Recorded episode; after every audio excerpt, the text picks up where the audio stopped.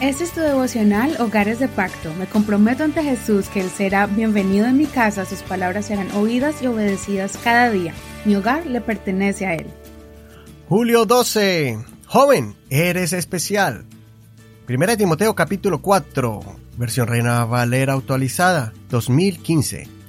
Pero el Espíritu dice claramente que en los últimos tiempos algunos se apartarán de la fe, prestando atención a espíritus engañosos y a doctrinas de demonios con hipocresía hablarán mentira, teniendo cauterizada la conciencia. Prohibirán casarse y mandarán abstenerse de los alimentos que Dios creó, para que, con acción de gracias, participasen de ellos los que creen y han conocido la verdad. Porque todo lo que Dios ha creado es bueno y no hay que rechazar nada cuando es recibido con acción de gracias, pues es santificado por medio de la palabra de Dios y de la oración. Si expones estas cosas a los hermanos, serás buen ministro de Jesucristo, nutrido de las palabras de la fe y de la buena doctrina, la cual has seguido de cerca. Desecha las fábulas profanas y de viejas, y ejercítate para la piedad.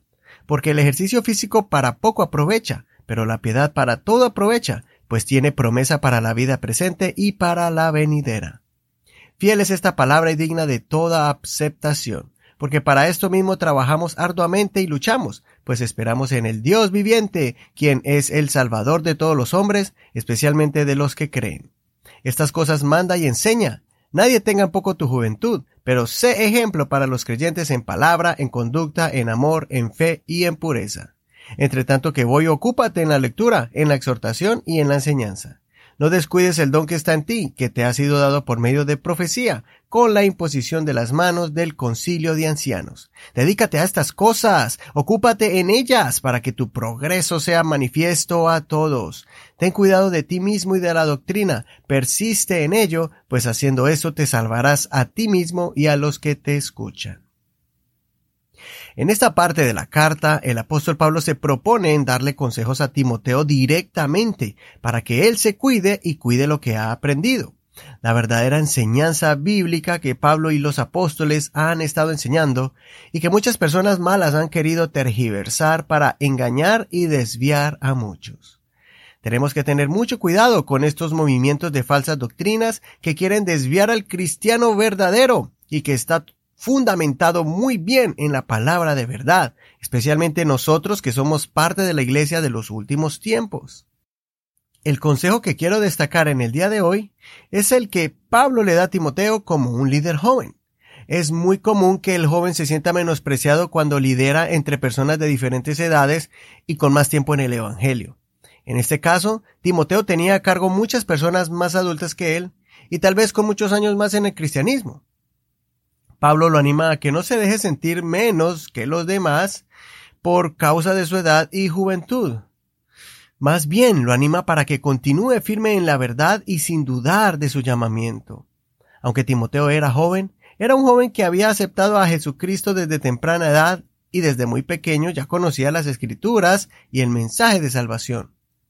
El apóstol Pablo había orado por Timoteo y por medio de la oración Dios le dio muchos dones y ministerios que Timoteo iba a utilizar en el ministerio. Esto es importante saberlo para poder entender que ante los ojos de Dios no interesa la edad física, sino la experiencia y el crecimiento que cada uno haya tenido en su caminar con Dios. Lo que sí debe hacer cada joven líder es tener en cuenta cómo se está comportando en medio de los hermanos, si son inmaduros, altivos, orgullosos o petulantes, creyéndose mejor que los demás. En cambio, el apóstol Pablo da una lista de cualidades que un joven líder debe de tener. Debe ser ejemplo con su comportamiento, en su forma de hablar, en la forma que ejercita su fe y también en vivir una vida pura, o sea, no andar en inmoralidades como la promiscuidad.